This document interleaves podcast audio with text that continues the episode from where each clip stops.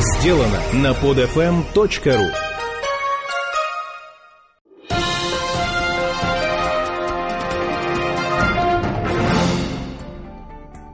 Герой сегодняшней передачи про игроков прошлого тоже удивительным образом связан, как и многие герои, про которых мы успели вам рассказать, неразрывно... Так, герой сегодняшней передачи про игроков прошлого тоже удивительным образом, как и многие другие герои, про которых мы успели вам рассказать, неразрывно связан с чемпионатом мира 1990 года. Вообще, по моему мнению, чемпионат мира 90 года это век в истории футбола. Во-первых, на этом чемпионате последний раз за победу начислялось 2, а не 3 очка. А во-вторых, этот чемпионат был последним чемпионатом уходящей холодной войны. И ознаменовал собой участие в нем таких стран, как СССР, Югославия, Чехословакия и ФРГ. Стран, которые буквально через полгода прекратили свое существование на картах мира. То есть в нем участвовали не просто лучшие игры, то есть в нем участвовали не просто лучшие игроки, а лучшие из лучших. Итак, речь сегодня пойдет о лучшем вратаре турнира, голкипере Серхио Гойкоиче. Серхио Хавьер Гойкоиче родился 17 октября 1963 года в Аргентине. Участник двух чемпионатов мира. Известен как прекрасно отражающий э, человек, э, известен как голкипер, который превосходно отражал пенальти. Дважды выиграл Кубок Америки, дважды признавался вторым вратарем мира. Кроме того, чемпион Аргентины, обладатель, меж, Америка, э, обладатель межконтинентального кубка и Кубка Либертадорес. Серхио Гайкаичи родился 17 октября 1963 года. Отец Серхио, Хавьер Гайкаичи, работал скаутом в Ривер Плейте. Мать, Мария, работала уборщицей в клубном офисе Ривера. Таким образом, судьба, футбольная судьба Гайкаичи была предначертана. Еще в юном возрасте, как гласит легенда, Серхио ловил апельсины, которые мать ему кидала с различного расстояния. Это не осталось незамеченным его отцом, который привел сына в футбольную школу Плейт в возрасте 7 лет. Однако, только в 14 лет Серхио смог стать главным голкипером юношеской команды, и до 17 лет он был первым номером юноши, после чего его перевели в основную команду, где Серхио оказался лишь четвертым голкипером. Основным голкипером Ривера был Нери Помпиду. Проведя за его спиной и спинами его дублеров целых 5 лет, за которого он не сыграл ни одного матча с основной состав, хотя являясь дублером Помпиду, он выиграл чемпионат Аргентины, межконтинентальный кубок, кубок Либертадорес. Анатолий, я все прекрасно понимаю, но это все написано в Википедии. Да? Вы меня понимаете, да. Максим. Только единственный вопрос у меня к вам. Там написано, что он провел 58 матчей. А вы мне начинаете тут рассказывать, я не знаю, откуда у вас Да, что он не сыграл ни одного, да? Да, да, да. Максим, я когда готовил передачу про Серхио, я этот вопрос изучал. Так вот выяснилось, что, во-первых, не забывайте, что Википедия, Максим, у нас свободная энциклопедия. То есть вы взяли, зарегистрировались в Википедии и настрочили статью про Серхио. То есть вы хотите сказать, что мандаринами там в него никто не кидался? Ну, мандаринами я не знаю. Я бы вот хотел дописать, кстати, в, эту статью, что кидались в него мандаринами. Марокканскими? Марокканскими. Нет, вообще Далеко летели. Далеко летели Но мандарины. э, по сведениям из достоверных э, латиноамериканских источников, э, в Википедии указано количество тех матчей, которые э, он вообще провел за команду Plate. То есть это дубль и э, там юноши. Ну, понимаете, ну как он, является э, дублером Пупиду, да? Подождите. Нери Не, ну Помпиду. реально, дублером Пупиду являться сложно. Ладно, продолжайте, я вас снимаю. Хорошо, э, дублером Нерри Помпиду, который был э, мало того, что основным голкипером э, Ривера, он еще был основной голкипер сборной Аргентины. Как он мог за то время, что он играл в Ривере, сыграть 58 матчей, Максим? Что, э, а это что делал за это время? Мне было бы обидно, если бы я был бы дублером Помпиду. Ну Вот, кстати, очень по, по объемам вот с Помпиду, вот прям вот очень похоже. Да вы под Пумпиду сидели? Вот, поэтому э, он э, был обладателем и э, всех этих кубков, да, но он э, был ими обладатель э, как э, дублерова. По существу, он- его первый э, официальный матч природна- э, был 31 января 1982 года. В 23-летнем возрасте. То есть, а именно, когда он вышел в лиге. И было это уже в чемпионате Колумбии. В чемпионате Колумбии. Когда перешел он 1982 году. То есть 30 лет назад про- он первый раз вышел на поле как основной голкипер. Так, еще вопросы есть? Максим? Нет, я уже пошел писать письмо в Википедию. Почему, когда рядом слово Колумбия, в примерно в Кстати, трех словах вот, э, хочется сказать слово кокаин. и Э. Да, вот, кстати, вы можете пошутить на эту тему, очень смешно. Он а, перешел а, в а, Колумбию в, в- в клуб Миллионарис, по-нашему миллионеры.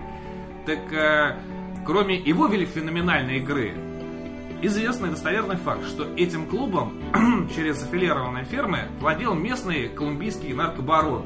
И три чемпионских титула подряд неразрывно связаны с ним. Ну, это, я считаю, злые языки. Очень злые. А кстати, о злых языках и о вратарских делах. Обычно вратарей ведь делят на две категории. Либо он хорошо играет на выходах, по крайней мере лучше, либо на линии. А вот Гайкаиче, он все-таки славился чем? Ну, ск- э, линия. Исключительно. да. исключительно линия. На линии, потому что на выходах все-таки он, как и большинство аргентинских э, голкиперов, часто лажал. А вот на линии он был э, безупречен. Вы, выходы один на один. Плю- Плюс, э, ну, как, какая может быть игра на выходах в чемпионате Колумбии, Парагвая, где он играл Аргентины? Че там прыгать-то за мячом? Со смехом только если. Ну да, то есть там защитника тебя в метрах в двух, э, там исключительно один на один. Игра на линии, глаза в глаза, вот это все. Удар в удар. Удар в удар. Так вот, Очень интересно. Ну это ж Колумбия. Тут Я понял. Ну, ну невозможно э, сборная просто. Аргентины, э, он был приглашен первый раз в 87 году э, третьим вратарем. Когда получил э, травму Эктор Зелада, один из дублеров, кстати, Помпиду, за его же спиной он сидел в Риверплей. То есть, я так понимаю, в то время все аргентинские вратари были собраны в У меня такое подозрение, что да, что их там... э, А в э, воротах остальных команд стоял Штранцев и Олегчев. Так вот, да мне самое смешное, там еще был Ислас, он за его спиной тоже сидел. Так потом он вместо Исласа поехал на чемпионат мира. Потому что Ислас сломался, Максим. Мне кажется, это заговор. Че это заговор? Так вот, э, Уж не Гайкаичел или их э, всех позвал сломал? его в сборную прекрасный аргентинский тренер Карлос Белардо. Но, чемпи- но на чемпионате ну, на Кубке Америки 87 года Гайкиче не удалось сыграть, так как отлично стоял Помпиду, а его дублером являлся сверхнадежный как раз вот наш э, Ислас. Но бронзовую медаль Копа Америки 87 года Гайкиче получил. После возвращения с Копа Америки с 87 по 89 года Гайкиче стал бить все мыслимые вратарские рекорды чемпионата Калуги. Колумбии. Так, например, за два Давай сезона... чемпионат Колумбии начни. Это ж Колумбия, там все можно. Иди в Калугу попадешь из Колумбии. стал, стал бить все мыслимые вратарские рекорды чемпионата э, Калуги. Э, Колумбия. Ну, нормально, скажи, просто про то, что... э, Нормально. Потом После возвращения с. Копа Америки с 87 по 89 годы ГГЧ стал бить все мыслимые вратарские рекорды чемпионата Колумбии. Так, например, он за два сезона пропустил лишь, лишь 36 мячей, а его клуб три раза подряд становился чемпионом Колумбии. В сборной Подождите. за два сезона. За два Три сезона сезона. три раза подряд? Три сезона. Интересно Три у них все. сезона. Ну, Колумбия, наркотики. Три Колумбия. сезона подряд. В сборной ГКЧ стал дублером Пупеду из-за бесконечных травм Исласа. В 89 году на Кубке Америки ГКЧ даже дали сыграть в матче за третье место против Парагвая, где серии после матча в пенальти чистолюби- чистолюбивый дублер отразил два удара. Но это, как вы понимаете, был лишь пролог того, что произошло на чемпионате мира 90 года. Кстати, о сюжетах и вообще о статистике. Э, Ты сказал, что 36 да, голов он пропустил Да. за два сезона. Это со спецификой связано. 36 голов за два сезона. Это за сколько За матчей три, примерно? за три. За три сезона, да? А, ну за три тогда уже другое А дело. вот мне, я, ну, к сожалению, не посмотрел, сколько в премьер-лиге, назовем так, Колумбия играла команд. Потому что там Две. очень... И они все были в белой форме. Все они были миллионеры. Все они были миллионеры. Потому что, получается, если за три сезона туда действительно достижение, за два что-то многовато было бы, да, даже для Колумбии. А вот за три сезона уже неплохо. Даже если что получается там по 30, да, получается матчей, там, ну по 20 даже, да, это уже 40, то есть меньше гола за игру. То есть уже хорошая такая большая великая статистика, это когда уже меньше гола за игру. То есть получается вот таким вот образом. Тем и ценен наш замечательный кадр. Серхио. Мегапроект. Наше все ГКЧ. Ну так вот, на чемпионат мира 90 года сборная Аргентина не представляла собой грозную силу. Что была четырьмя годами раньше на мексиканском чемпионате, когда Аргентина стала чемпионом мира. В команде шла смена поколений, кроме Диего Армандо Марадона, Буручаги, звездами считались Клаудио Каниджи и Нери Пупеду. В первом матче Аргентина сенсационно проигрывает неукротимым львам Валерия Непомняща 0-1. И в следующем матче она сошлась со сборной СССР, где уже на 11 минуте получил травму, стоившую ему карьеры, основной голкипер сборной Нери Помпиду.